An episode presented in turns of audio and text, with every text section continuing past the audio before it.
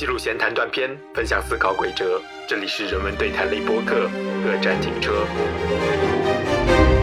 总结下来，你就会发现说，哎，好像不用读完的书，比我们需要读完的书，其实要多得多得多。你说人类的大脑经过了几千年的这样一个发展，它的记忆力啊，对，的确有提升了，但是这个提升比得上精神文化产品的提升吗？大家好，欢迎来到本期的各站停车，我是 Daniel，我是小子。呃，又准备到了一年一度的世界读书日啊，就是每年的四月二十三日。然后我们已经差不多形成了一个惯例吧，就是一到读书日，我们就会出一个跟读书论相关的一些话题。当我们这里讲的读书论呢，是需要跟我们日常的一些节目有有个区分的，因为这个概念可能并不是每个人都很熟悉，所以我还是要讲一下，就是读书论是关于读书行为这个阅读行为本身的一个讨论。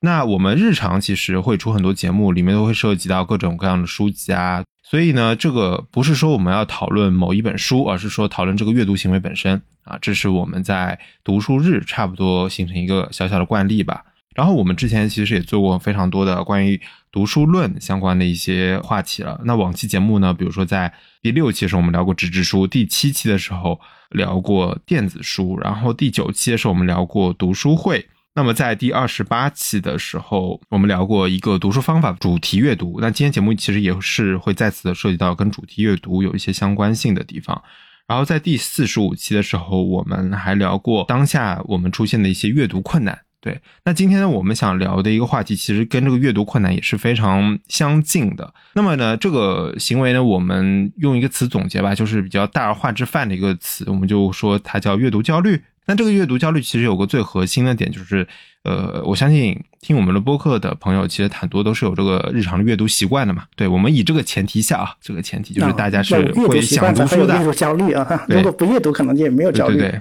是这样一回事。因为我相信听我们播客的听友吧，大部分还是有这样一个阅读习惯的，大家还是想读书的，而且会有这个买书、购书的，或者是说去图书馆借书啊。这样的一些习惯的，所以我们是以这个前提为基础。什么样的情况下会产生一个焦虑呢？我觉得大家最普遍的就是说，买书不读怎么办？对我觉得这是一个很有意思的点，就是呃，比如说你在双十一或者什么六幺八啊，逢年过节就是打折促销，或者在看抖音直播的时候啊，突然间心血来潮买了一大堆书回来。啊最后发现，呃，真正读下来的没有几本，那这个时候可能就会产生焦虑了，对吧？或者说呢，你在豆瓣的时候看到很多好的书、新的书，然后你就点了个想读、想读、想读，可能也是买了一些回来，但是最后可能发现自己对这本书可能兴趣并没有那么的浓厚，或者说没有时间去读了，那这个时候就会产生很多焦虑。为什么呢？因为这些书都摆在你的家里啊，你每天都要看到它们，所以这就是一个很有意思的点，它可能会跟消费主义有点关系，会跟我们的阅读行为有一些关系吧。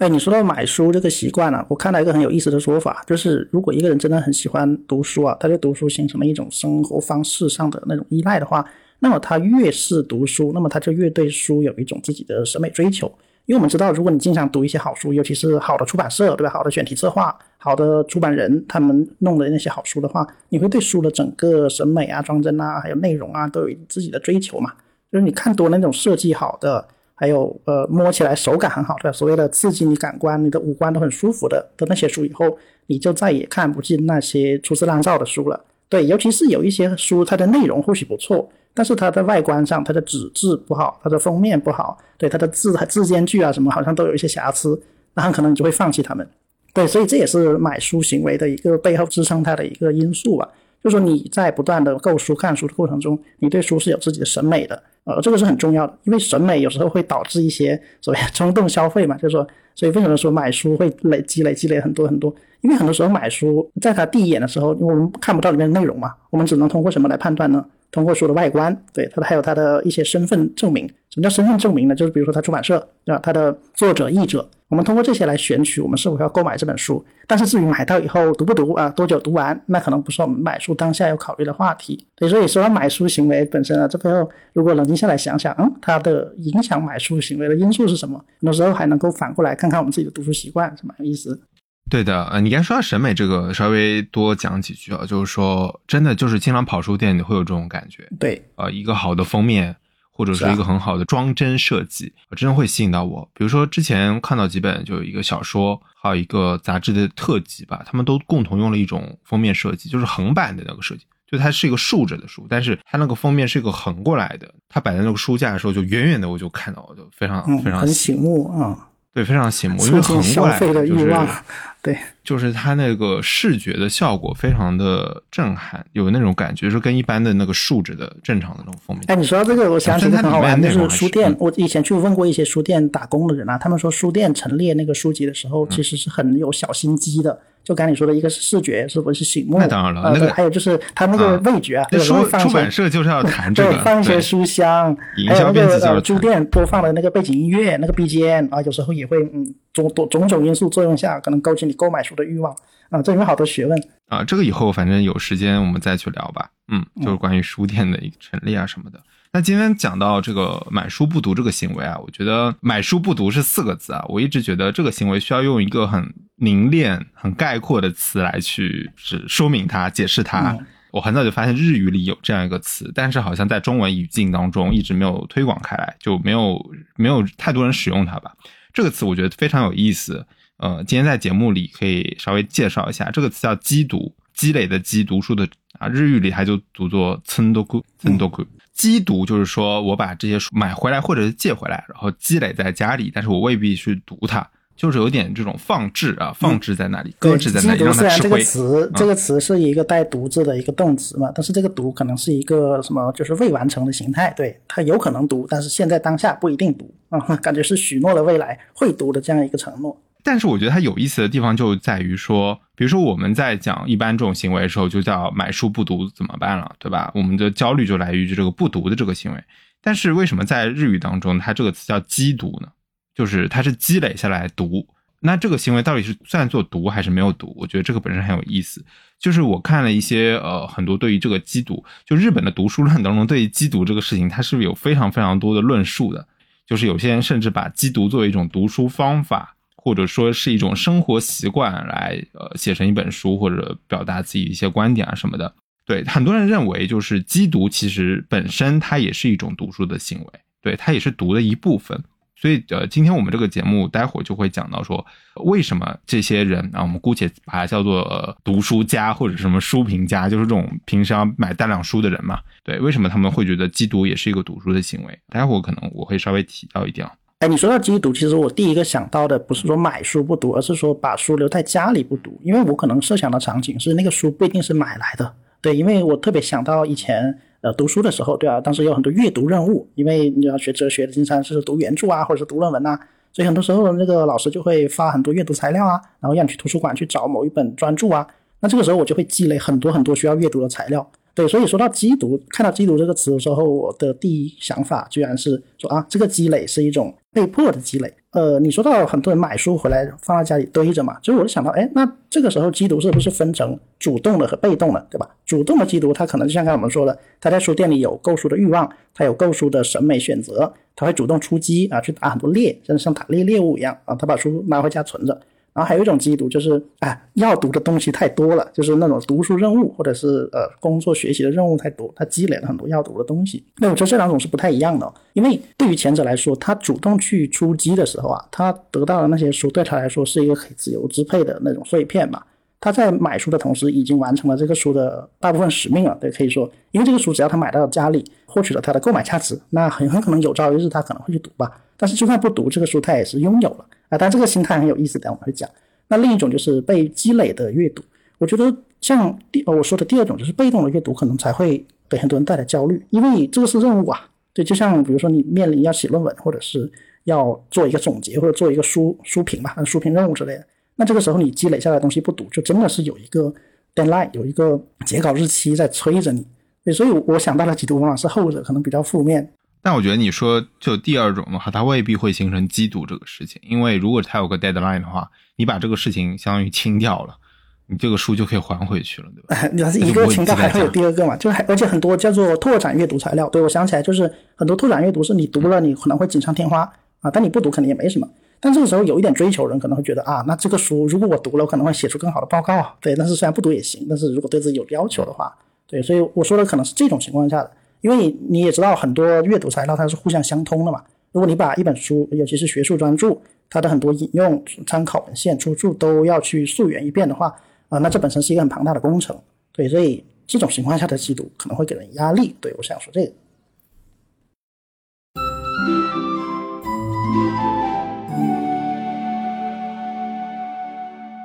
这一次读书日想聊关于缉毒这个话题呢，主要也是因为我这段时间其实在整理家里的一些东西。那我在东京的这个房子呢，其实面积不是很大，就非常标准的一个，有点像你住一个酒店标间那种感觉。呃，我这边就书非常非常多，我自己估算了一下，大概有四百册、五百册这样书吧。然后对于我的生活空间。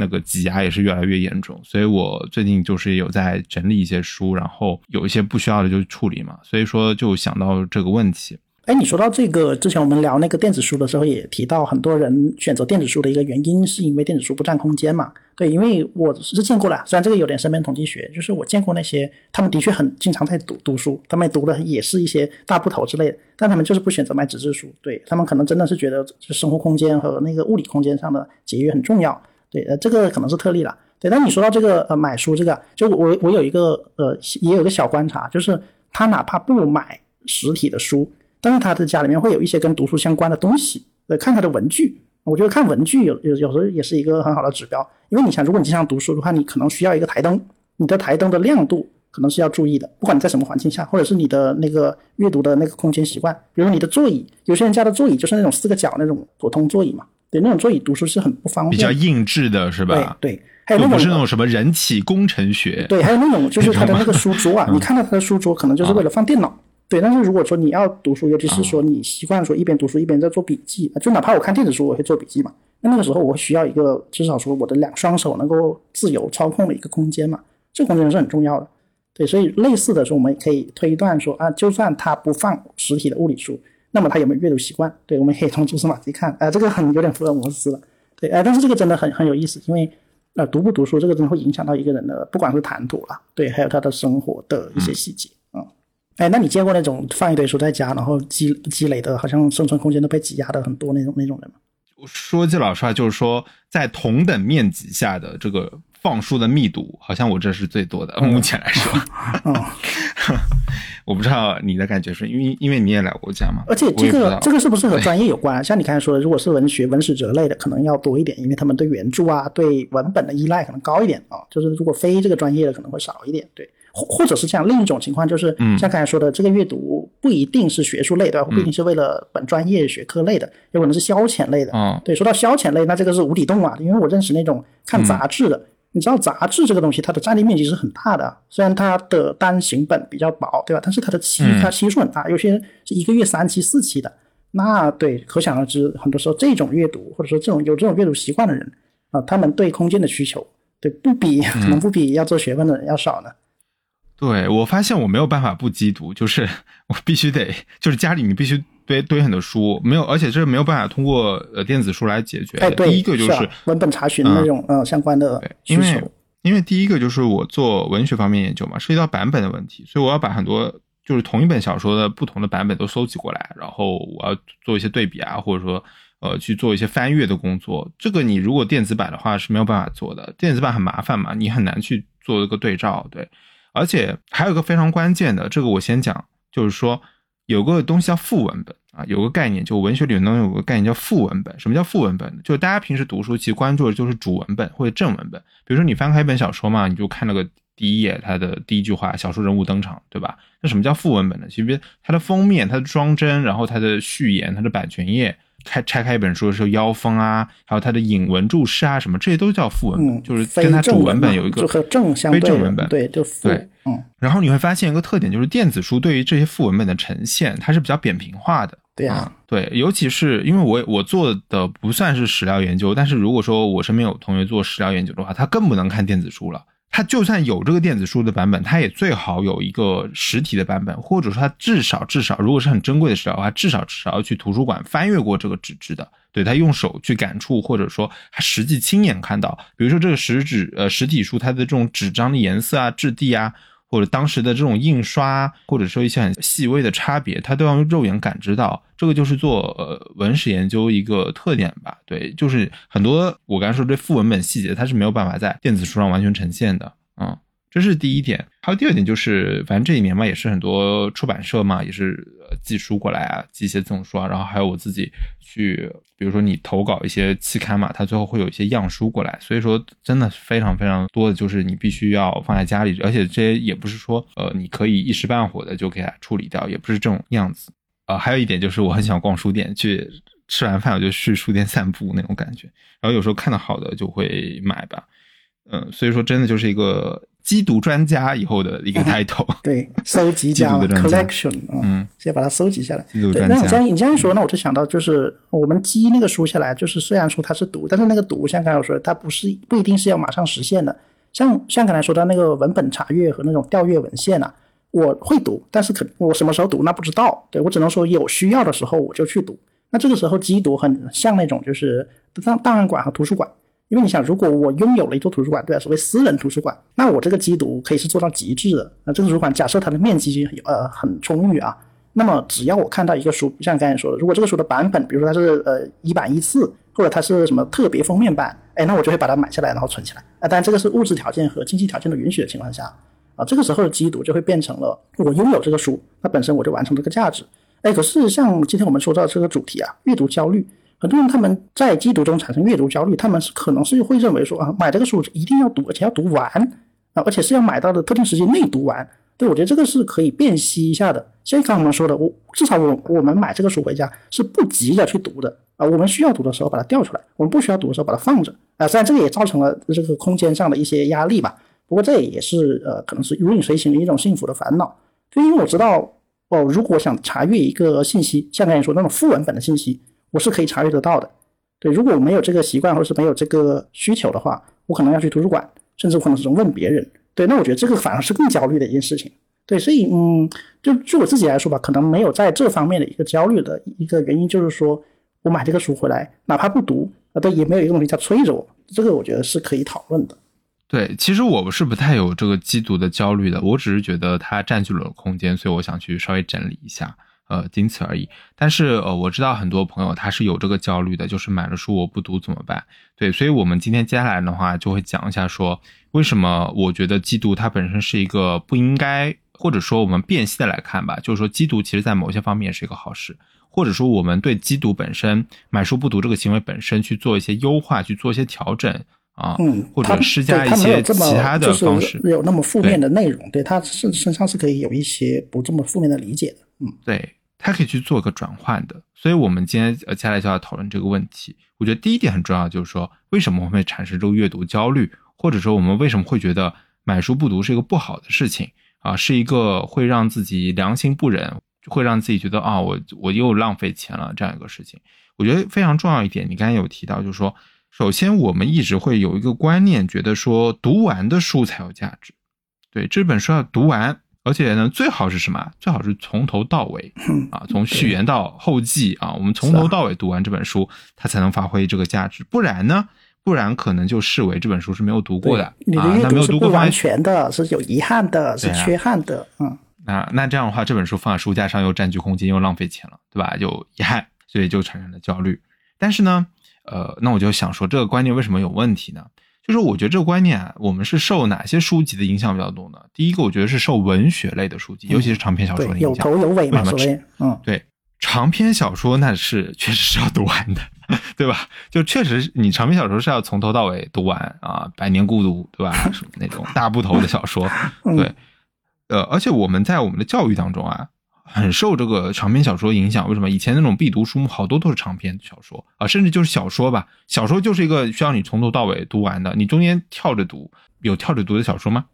呃，就很少吧。有对，有些实验性的东西，它是要求你从后面实验性的，但是那个毕竟很少。什么那种侦侦探小说，什么你中间可以跳过，然后你就可以直接跳到另一个选选下一个结局。对，结局还有有些那种童话故事书，它是对吧？按按作者分分章节那种，对，就是少少对对。对，对那我们还是说一般的小说、一般的文学类书籍，其实是养成了大家一个阅读习惯，就是说，哦，我要从头到尾读一本书。而我们在呃，比如说，可能在这个教育的阶段，可能读的很多的也是这种小说类的书嘛，文学类的书籍。所以说，大家就养成了这个习惯，说啊，书要从头到尾读过去。但是呢，其实我们仔细想想啊，实际上大部分的书都是不需要如此的，大部分的书都不需要从头到尾读完的。是吧？这个话题不知道以前讲过没有？反正我这里也再提一下，就是呃，比如说哪些书呢？比如说第一个词典，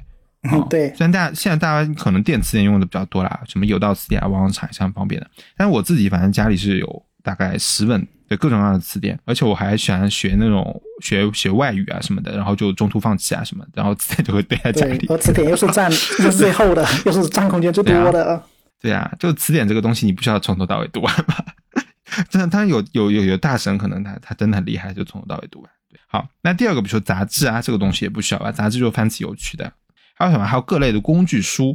比如说炒菜啊，炒菜可能你买了本买了本书啊什么的。当然，像 iPad 也有这个菜谱了。如果实体书的话，那就工各种工具书啊啊，或者是什么呃程序啊、编程那些书，有时候你不需要从头到尾读完的，你只要找到你需要的那个部分。对，还有各类这种实用类书籍啊，什么还有各种类型的这种文章啊、快餐读物啊，很多都是这样。就是说，你只要呃抓住自己喜欢的、有用的、最实用的那个部分，你读那个部分就可以了。对，所以说这些书都是不用读完的本身，或者说它根本就不需要你读，你摆在那里就行了，对吧？摆在那里啊、呃，比如说举个最典型的例子，像当然这本这个书类已经被淘汰了，就是电话号码簿，就类似于这种。对，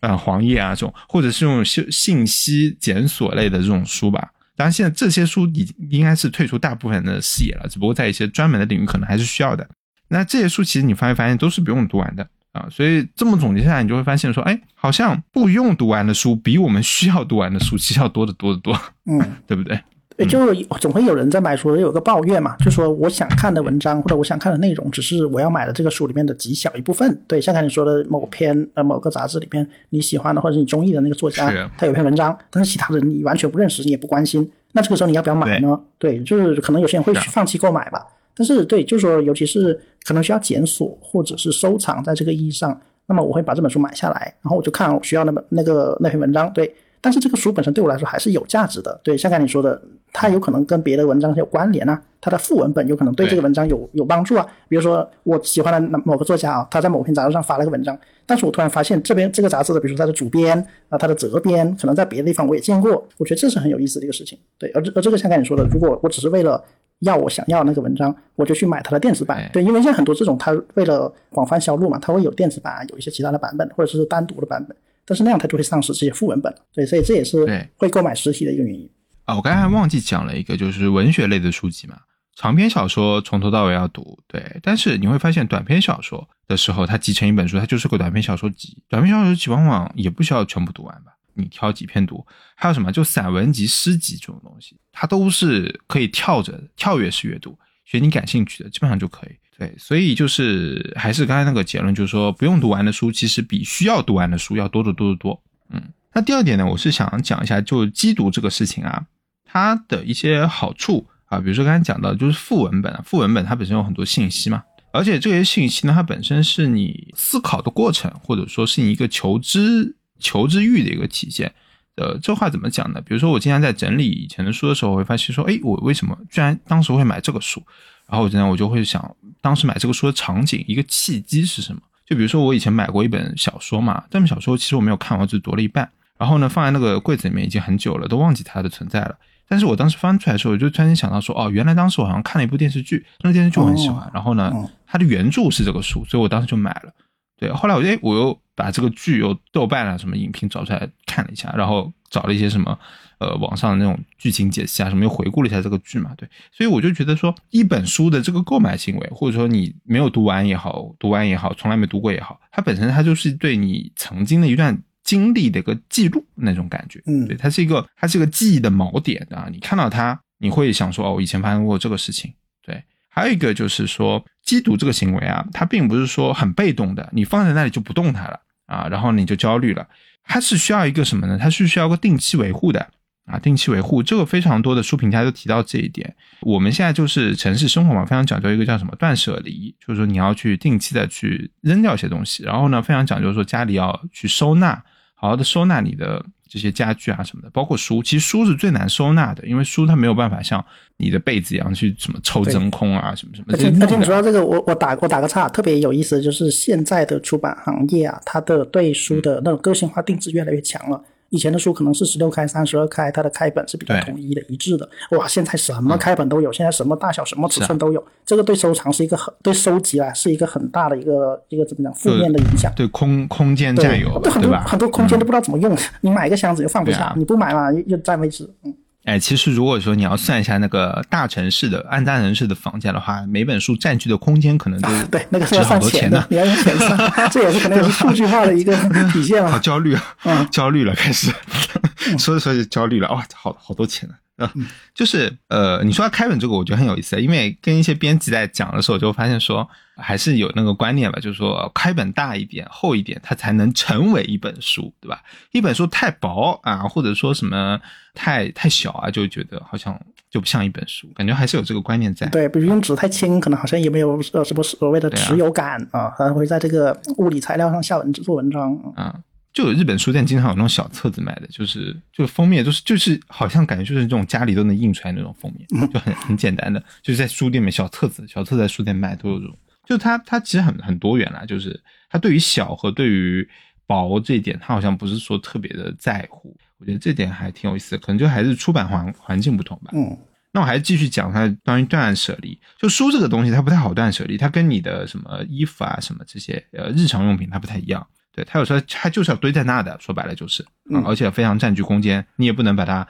就是很多读书家他就说呢，要提出要定期维护。什么叫定期维护呢？就是说不是说被动的你就放在那里，而是说你要定期看啊，哪些书你觉得最近是有用的，哪些书是呃没有那么的有用了，或者说哪些书你觉得你可以马上读的，哪些书不是，就你经常要要要看这你你摆在那的那个书，对，这点很重要，就是你不能摆在那就让它吃回来，而是说你要看那个书，你的书籍啊，就是看那个这个名字啊什么什么的，嗯，对，你要定期的去浏览啊、定期的去维护它、更换它之类的啊，所以说有舍有得有整理啊，就是有不要的，然后有重新新买的，然后有整理它的。那我这里提出一个小小的点，就是说，我觉得要增加书籍的流动性，我觉得这点本身很重要。书籍要让它动起来啊，我不是说一直堆在那，就是一直堆在那可以，但是说你要去定期的去维护它啊，定期的去让有些书，比如说你真的不要的话，你让它流动起来，对吧？呃，旧书摊上啊，或者说是什么哪些地方回收啊，什么什么的，或者闲鱼上面啊，什么各种各样的地方，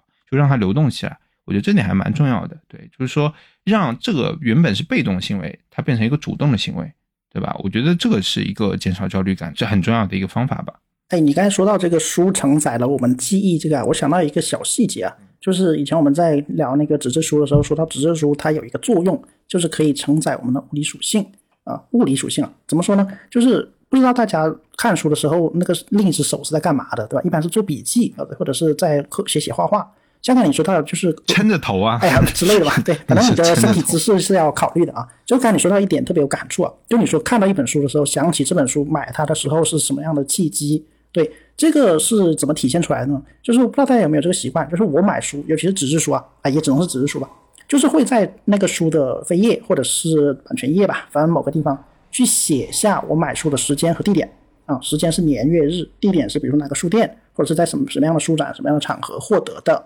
对，然后有时候可能还会诗性大发，对吧？偶尔写写一首诗，记录一下买这个书时候的心境。我觉得这个本身它就是一个记录，而这个记录是对吧？是带有着物理感觉的，有感官的，比如说有我当时的字迹，有我当时的那种，比如说青涩的感觉。对，这个和在电脑上，在的那个手机记事本上去单纯做一个信息记录，还是有很大差差异的嘛。所以这个事情就让我想到说，呃，这个书本身它又可以，就这个行为本身啊，它又可以让像刚才你说的，这个书在流动性过程中承载更多的东西。就是 B 站不是有那个，就是幸好还有书籍那个纪录片嘛，里面就说到这个现象，就说在书籍流动过程中，看到很多很多这种各个片段的各个环节的不同人的思绪。对，就像刚才说的，就是这个书可能写了我的一个笔记，写了我的一首诗啊，然后这个就流通到市场上了，就会成为别人的记忆。对，这也是挺美好的。哎，虽然虽然有些人可能觉得这样的行为会影响到书的美观啊，对，或者是嗯、呃、不太好意思啊，价格，对之类的啊。当然这个是小小小问题了，对对小问题了。我是觉得能能有这个行为本身啊，就是像刚才你说的，它对有对于断舍离是很有帮助的。就是如果这个书上面承载的你的记忆，尤其是承载着你手写的那种呃可以标记的那种记忆的话，那么你在断舍离的时候，你会给自己一个时间的排序。啊，像像我我自己的经验就是，如果这个书我不一定要卖，对吧？我写了很多东西，很多笔记，很多旁批，我不舍得卖，那怎么办呢？我会根据我购买的时间把它嗯压箱底，就像做图书馆和做档案馆整理的人都知道，这个东西你会根据年份啊、出版年或者是购买年，把它放到特定的地方，所所谓束之高阁嘛，呃，当然这个是打引号了。那这个过程本身它既可以促进你这个书在收藏过程中的流动。对，它也可以，它也能够唤醒你的一些记忆，记忆。对，像 像刚刚才你说的，很多时候你都不知道这个书购买的时候是怎么样一个情况，而看到这个记录的时候，你就能想起来。对，而这个这个行为本身，它又可以促进你对别的书的理解。对，比如说这个书相关的书，它有没有新的版本？然后这个书的作者现在又怎么样了？对，它可以带来无限的联想。对，所以还真蛮有意思。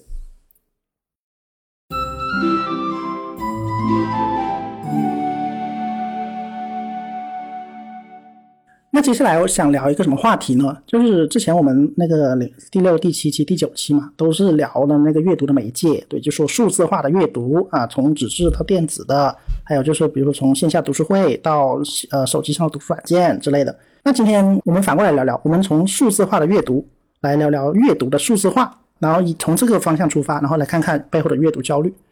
那说是数字化，其实更准确的说应该叫数据化。怎么说呢？就是阅读里面有太多太多的数据了啊。那最直观的什么呢？就是阅读量。对，就是哪怕在手机软件，哪怕在阅读软件上吧，或者是我们自己平时对自己的一个审视来说，我们的阅读量都是有一个把握的。比如说，你每人每年读几本书，对吧？具体的每个月、每周读几本书，然后每天读几页纸啊？每页纸大概有多少字？这个你如果你去看的话，你会有一个具体的数字。但如果你觉得看这个数字很焦虑的话，那你也会不去看的。但是每每当到比如说四月二十三读书日的时候，呃，有大量的这种文章，公众号文章都会提醒你说啊，今天要来想想读书这件事情了。然后你突然想说啊，去过去的一年好像我什么都没读，对，这时候你就焦虑感就上来了。那还有另一部分就是你的读书效果，对吧？就是可能有一部分人他们说啊，我读啦，比如说过去的一年我读了多少多少书，呃，我微信读书的时间多少多少，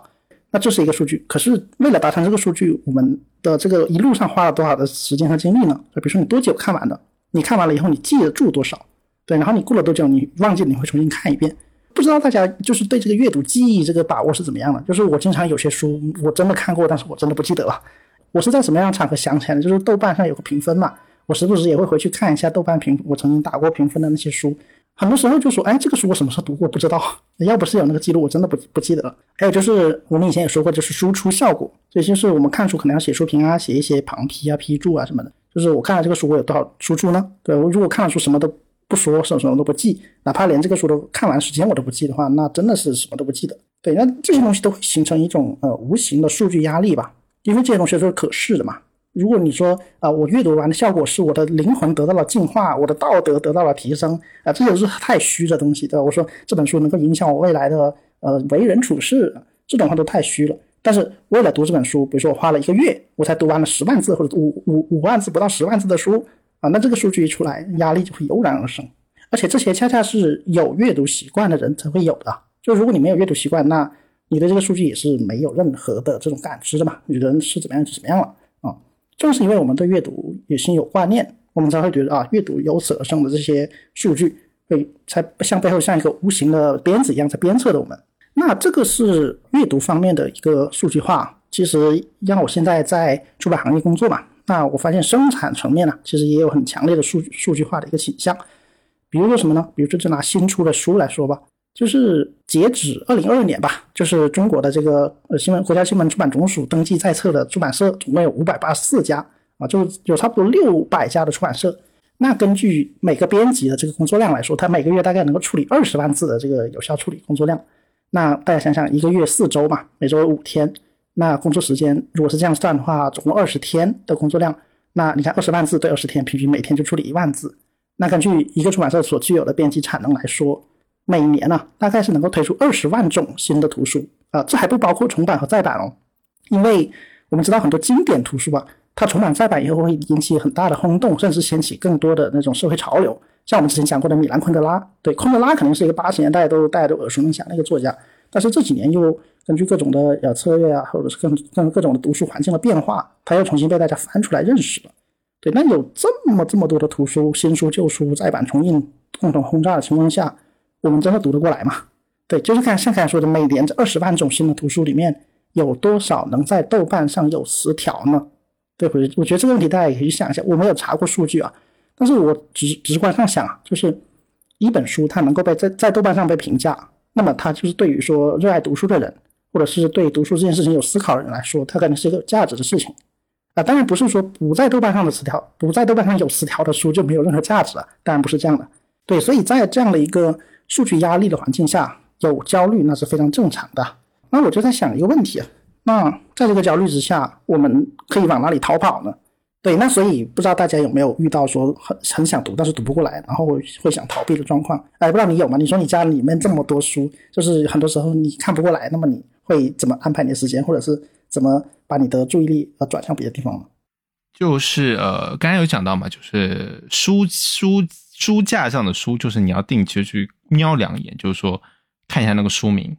呃，如果说又产生新的兴趣的话，你可以去读一下它。对，这是我自己的一个方法。然后还有一个，你刚才讲到说，豆瓣不是豆瓣，那个叫什么？呃，现在电子软件嘛，就是那种阅读器啊，什么都出了很多关于数据化这些功能，对吧？这些功能其实有时候嘛，而且还有个排行榜啊，什么让大家再对比一下自己的读书时间什么的。对，其实有时候这些数据化的工具呢，确实是方便了大家去记录你的阅读行为本身。对，你看你某一天啊，或者你某一本书啊，读了多少时间啊，就确实是有效的。但其实呢，也是在客观上呢，是让大家觉得说，呃，有个压力在那里，就是说，哎，我好像最近又没怎么读书啊，对。吧？你你如果不不读那个阅读软件，它会那个有时候它会提醒你，他说你太久没有怎么来读了，而且他会把你的社交压力转嫁过来，比如说他说你的好友什么什么又读了多少个小时，很烦的，或者什么排行榜点赞之类。对啊，排行有人说点赞了你的读书排行，结果你一看你还读了五分钟，人家读康读了十五个小时。而且说白了，就是说阅读行为，尤其是读书这个行为，它比较难像其他的一些媒介那样去做一些碎片化处理，对吧？嗯，对。甚至有的人他又有一种什么那种什么原教旨主义，他就觉得说啊，如果说你一旦把阅读行为碎片化了，对吧？那就不是读书了。比如说我刚才说的吧，你一篇短呃一本短篇小说，你只读了其中的两三篇，那你这个就不叫读书啊，什么什么之类的，对吧？那我们比如说今天很多短篇小说，我不看它集子行吗？我就看它公众号上面的一些呃转载，比如说一些公版书啊什么的，很多公众号都会放嘛，对吧？那有些人他就看公众号上的一些呃转载啊文章啊什么的，公众号其实很多文章质量也挺好的，对吧？很多那种评论文章啊什么都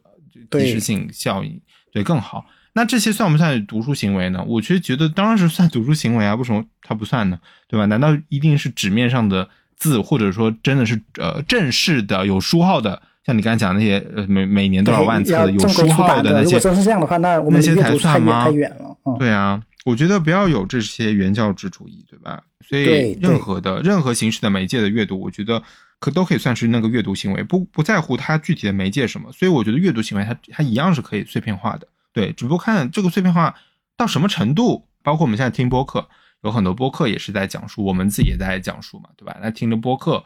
是不是也算是一半半种读书行为呢？对我觉得这个倒是还可以继续再讨论。是，而且你说到这个，就会让人产生所谓负罪感，因为像比如说抖音的荐书，还有一些所谓短平快的东西，在天然的或者是说在呃舆论上吧，会自自然矮人一头啊。因为你看，比起一本比如一百万字的托尔斯泰。那十分钟甚至十一分钟的那种短平快视频，怎么可能承载得一百万字的内容呢？对，所以这个一方面是说会有这样的先天的一个矮化嘛，一个倾向在啊，但实际上也是这样，对，因为一百万字都讲不清楚的那些所谓的终极命题，对吧？一分钟又怎么可能讲得清楚呢？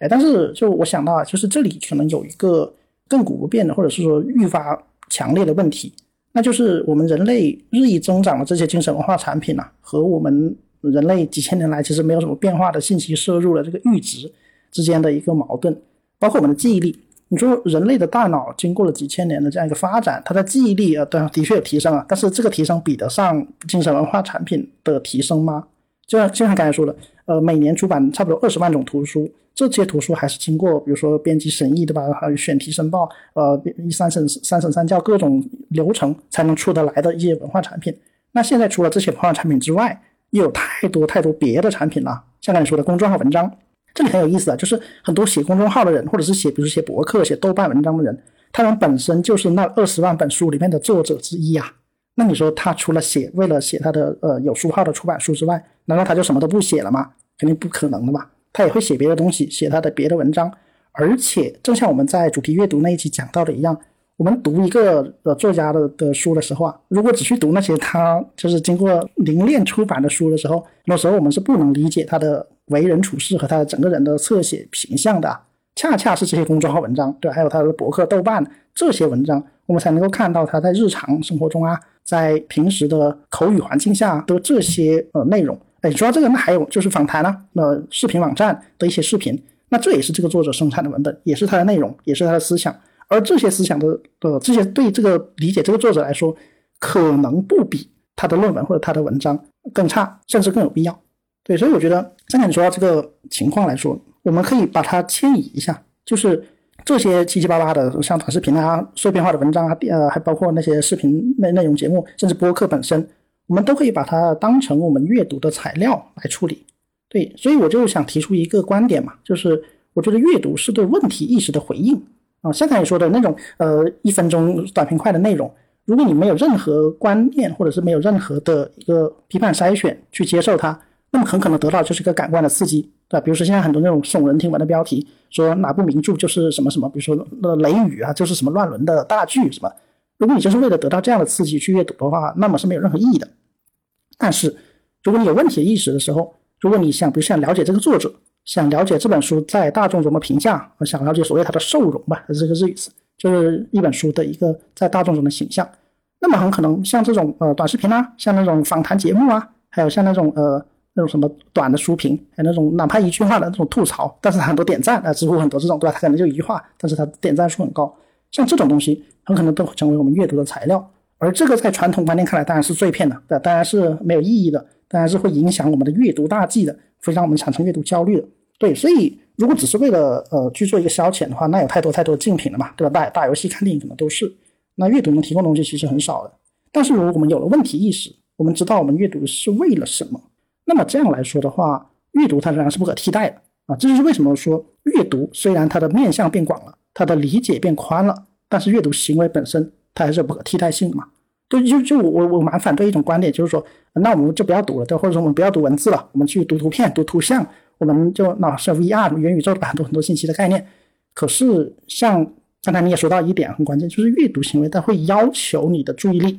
它会要求你的一系列的能力吧，不光是注意力。包括你的呃收集信息的能力、整理信息的能力，还有去呃就是怎么怎么讲，就是呃生发问题的能力。对，只你只有生发出一个问题，那么你的阅读才会更有意义嘛。对，这个这可能也是呃至少我个人吧，在面对这个大大大环境下的阅读焦虑，以及阅读有可能带来被取消这样一个问题下的一个个人化的回答。对，这也是说想分享给各位吧，就是如果在阅读上有了一些什么小障碍，那其实这个。想法，或者是这个退而求其次的办法，可能会给你一些帮助。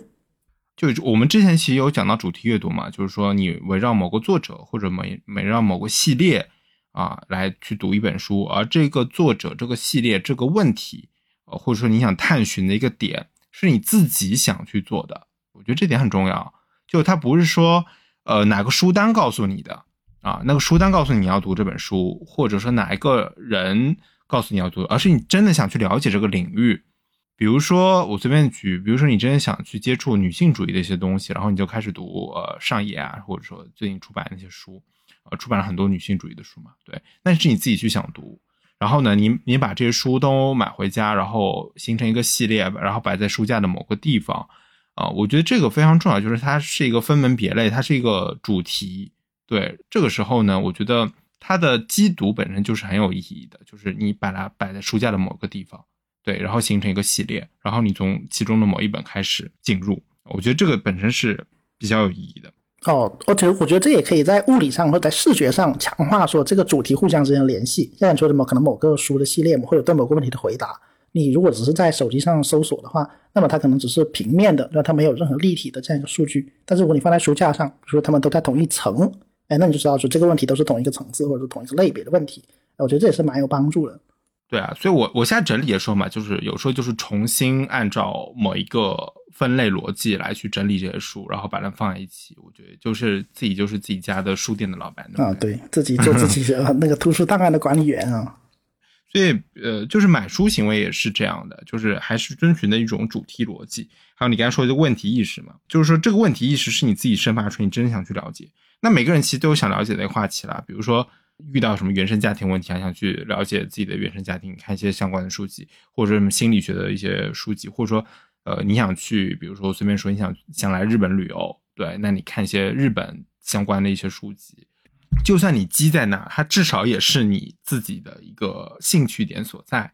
而不是说单纯的靠那冲动性的消费。就冲动性消费很容易产生于，比如说直播间呐，为了凑单呐，什么两百减五十啊，两百减一百啊那种购时候书购书之后，为了消费购书卡和购书优惠，券啊，会我买到一些真的觉得没有以前我真的会去凑单，就是前几年吧，但是疫情前那些双十一，我真的有时候会为了去凑单。后来我发现，我现在想处理掉的时候，很多都是凑单时候买的，很多都真的就是凑单的时候，因为凑单的时候你多了一本书、两本书，那个书往往它不是根据你的问题意识出现的。它就是临时，可能算法推荐到那本书，你正好看到相关推荐，然后你就点进去，说，哎，正好够够凑满五十块钱，然后你就加上去了。然后这种书，那恰恰它就是多出来的。呃，我打一个不那么恰当的比方啊，就是浏览器的收藏夹，就是不知道大家整理收藏夹是根据什么逻辑来整理的？就是我是根据我的类别，就是我比如说平时用的像呃那个书啊、电影啊、音乐啊，还有旅游啊、美食啊，会以这个来分啊。当然这个不一定是平平呃是平行分的，有可能是有上面有类别的。